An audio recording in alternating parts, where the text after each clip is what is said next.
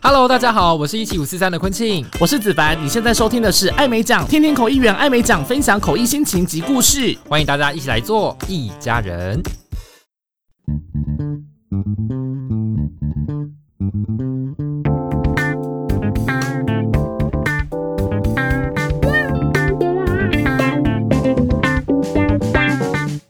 各位听众，大家好，欢迎收听艾美奖，我是主持人艾美奖。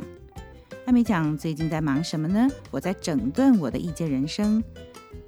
其实是因为前一阵子我接了比较多的笔译，在赶稿的时候坐在椅子上面打电脑、打键盘好几个小时，结果呢，一段时间之后，手背、手肘、肩膀。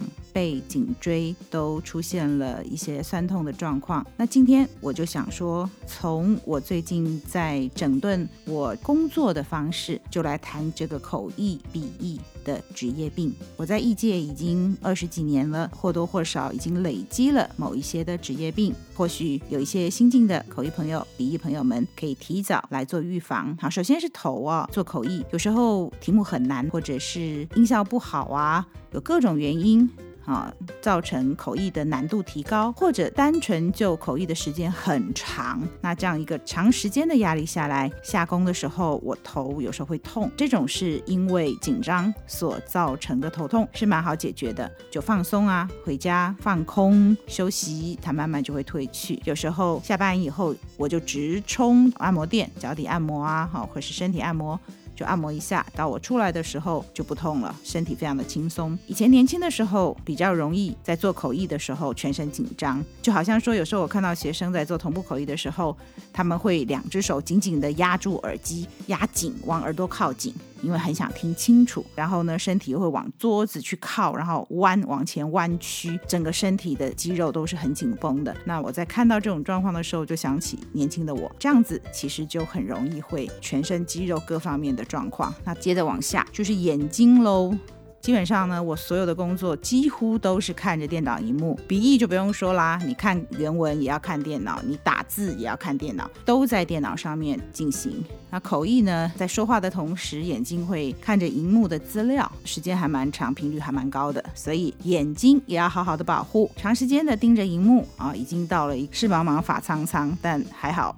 齿摇没有动摇，头发也白了，这跟年纪有关了，跟口译没有关系。嗯，搞不好也有哦，因为太费脑了，所以白发比同辈的人多吧。视茫茫的话，最近笔译做多了以后，觉得自己好像近视、远视、散光都有更严重的情况。远视是指老化的意思啦。借着最近已经到了这个寒假或者是 Christmas 之后，这一段是属于口译的淡季了嘛，就大家都去放寒假、放新历年、农历年，这段时间就好好的保养，希望视力可以恢复。有些同事会摄取叶黄素，请各位求教于眼科医师，多休息还是最重要的。那接下来呢，就是嘴巴，我要讲的是嗓子。这个口译没了声音，就施展不出来你的功力了，所以一定要好好的保护你的嗓子，这也跟紧张有点关系。以前年轻的时候啊，就全身紧绷。如果刚好是延续好几天的工作的话，那很可能一天下来喉咙开始痛，两天下来就开始烧声。后来这么多年下来，我一路都在观察，在前辈身上学习，在同事身上学习。我看到有些同事呢，做口译的时候可以这么的轻松，像在唱歌一样，很放松。我后来也学放松，就很少再遇到因为工作太长，然后喉咙痛或烧声的情形，已经很少了。还有。就是发声的方式也有可能，有同事说他这个到了下午，这个嗓子就不一样，就会痛。这些的话，就也要就叫声音方面的专家。那以前我也有去上一些的声音的课，老师呢也是有告诉我说要放松，丹田要用力，然后坐正。针对个人的需求，大家去找专业的老师求教。以前有朋友不是口译，但是是跟声音有关的。经常讲话，经常讲话，而且是很用力的讲话。几年下来以后，他跟我说他喉咙长茧，哑哑的。我有一度也是喉咙很痛，然后我也觉得糟了糟了，可能也长茧。第一个我遇到的医生要我开刀，但是第二个医生说我还好，有点发炎，吃点消炎药，多喝水，然后他觉得我很 OK 的。诶，果然后来也还好，应该就是还是要放松，还有多喝水。我有一次请一个我忘了他的职业是什么，他也是在医院，他来跟我们讲解声带的。保养，给我们看那个声带的照片，然后薄薄的，然后他就说要喝水，要让声带保持滋润。接下来呢是听力，哇，这听力也是一定要提醒大家的，口译很专心啊，很希望听得很清楚，有的时候声音不清楚，特别是过去这一两年疫情，很多的会议转成线上，那线上的品质就良莠不齐。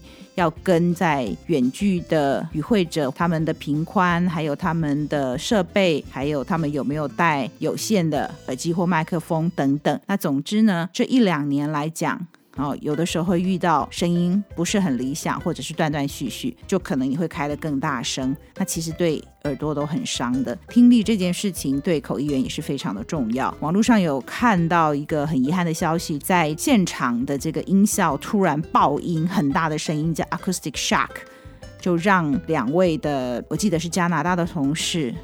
就听力受损，然后没有办法恢复，就影响到他们后续的工作。我自己也有一次在现场，突然也是那个机器那个同步口译的耳机，就突然好大一个爆炸声，顿时觉得耳朵有点嗡嗡嗡。当时也是想说，糟了，acoustic shock 会不会影响到我的听力？还好，过了一会儿以后没事了，但是还是觉得很害怕。就跟你的声音一样，听力也是我们的非要具有的能力不可。听不见怎么做口译嘛？大家在听力的保护常常。戴耳机，小心不要听得太大声。那接下来就是有关于姿势不良所造成的，就是我最近深受其苦这些状况，比较多是鼻翼，因为鼻翼你会长时间的坐在那边，如果自己没有控制好。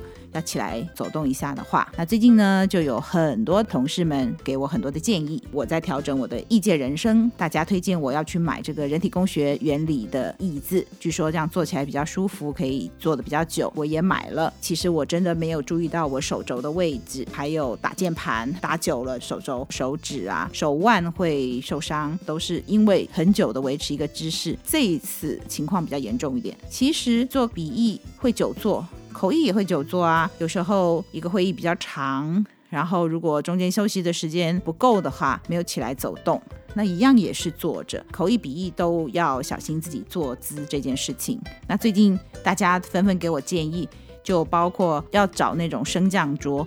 就是可以有时候站起来把桌子调高，你就站着打字，哎，听起来也不错。那这些都是我现在在整顿我一届人生当中考量点。不过呢，也有同事跳出来说，其实不要去靠这些外在的条件，最重要的还是要靠自己的自制力，时不时要起来走动、喝水、伸展一下。那还有核心肌群，平常要训练好，做的时候姿势要好。那另外还有同事也建议我有关于键盘，我最近得到一个。新的知识就是说，其实笔电笔电是你要去救那个笔电的键盘。那如果你在家里长时间工作，建议有那种无线的键盘，它是可以拿到你的手舒服的位置去。打键盘，那还有荧幕。如果在家里做笔译的话，也许就要装个大的荧幕。然后滑鼠有这种所谓人体工学的滑鼠，最近好多人推荐我。准备口译的过程，我们要建立 glossary 那个生字表嘛。呃，我其实都是用滑鼠板，滑滑滑滑，只要时间一久，我的手一定会出状况，一定会不舒服。呃，像这些的话，就是给各位提醒一下，你的工作空间要让自己舒适，那种感觉就好像你的脚穿了一双合适的鞋子那样的概念，不合脚。我的鞋子大家都有经验嘛，比方我们女生穿高跟鞋哦，就是穿的脚很不舒服，然后会痛，或者不能走很长的距离，或者是不能穿很久。一个空间如果像一双不合脚、不舒服的鞋子的话，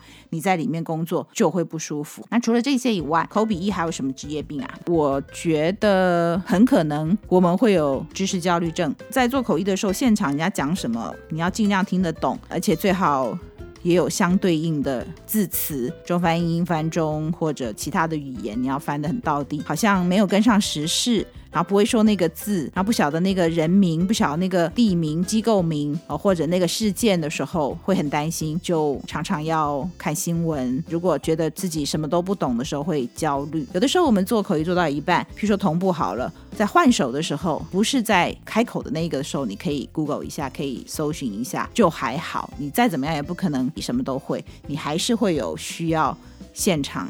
查电脑的时候，甚至我在训练逐步口译的学生的时候，我也会跟他们讲说：如果你听到一个字不断出现，还是关键字，让你不会，你就要考虑说，到底是要继续听、继续记笔记，还是继续听，然后但是手就开始打电脑要去搜寻那个字？这个是跟你的分神能力有关。分神不好的话，你会因为你在电脑上搜寻，然后就没有继续听，然后呢又没有记笔记，所以你待会又忘记。所以小心服用啊，就是你要在逐步口译的时候要搜寻，因为逐步口译在台湾大部分是一个人做，所以你能不能有这个余裕去上网查某一件事或查一个生字的话，而中断你原本该做的事情？这个分神很好的口译员他有这的能力，但是如果没有的话，那你就要做抉择，看你怎么解决眼前一直出现，然后又是关键字的。这个状态，如果你有搭档的话，搭档会协助你查。就在我们课堂上也会训练怎么样协助搭档啊，两个人一起合作，互相支援，互相帮忙，达到更好的口译的成果。那这个知识焦虑症，我只能说会一直告诉自己，本来就应该要关心时事，这是我们的工作嘛。但是。不要焦虑吧。有别的行业，我想，比如说名嘴啊，或者是新闻界的人，应该也会很需要随时知道最近发生什么事的。那或许也会有漏掉什么新闻的那种焦虑吧。提醒大家一下，可能这会是我们的生活形态。最后一个可能发生的职业病是语言洁癖。专业的口译笔译对自我的要求很高，不管是笔头的功夫或口头的功夫，都希望自己语言干干净净的，不要有赘字赘词。之前很流行的，大家在讨论说有所谓的语言癌，好好的这个动词不说，要把它转成名词。比方说，我现在在做一个播客的动作，我为您做一个点菜的动作，就我为您点菜就好了。那我为您结账，那就要说一个我为您做一个结账的动作，就是用名词的形态。的确，这些是多余的字词，但是我听到语言癌这三个字，其实是心惊胆跳的，好可怕。因为毕竟癌症这个癌哦，很很严重的状态，赘词赘字是可以改善的，但是用癌症，我个人是觉得好好可怕。用这个字，对个人来讲，这是专业上的自我要求。不过呢，除了对自己或对学生，我会提醒你讲太长了，太复杂了，会听起来累赘是一件事，而且还是比较。轻微的事，更重要的是，等你做同步口译的时候，你会来不及。你每多几个字，你就是多占了几秒。但是也不要从工作职场延伸到生活上去，然后对周遭的人也用这么高标准要求。我在上课的时候会提醒，但是不是在做口译，不是在做老师的角色的时候，我就放松，就 那个警戒度会放下，要不然旁边的人应该会觉得跟口有一比一在一起真的很紧张啊。今天就聊到这边，那我就继续。去整顿我的译界人生，谢谢各位的收听，我是主持人艾美酱，我们下次空中再见，欢迎各位继续做我的一家人，翻译的译，拜拜。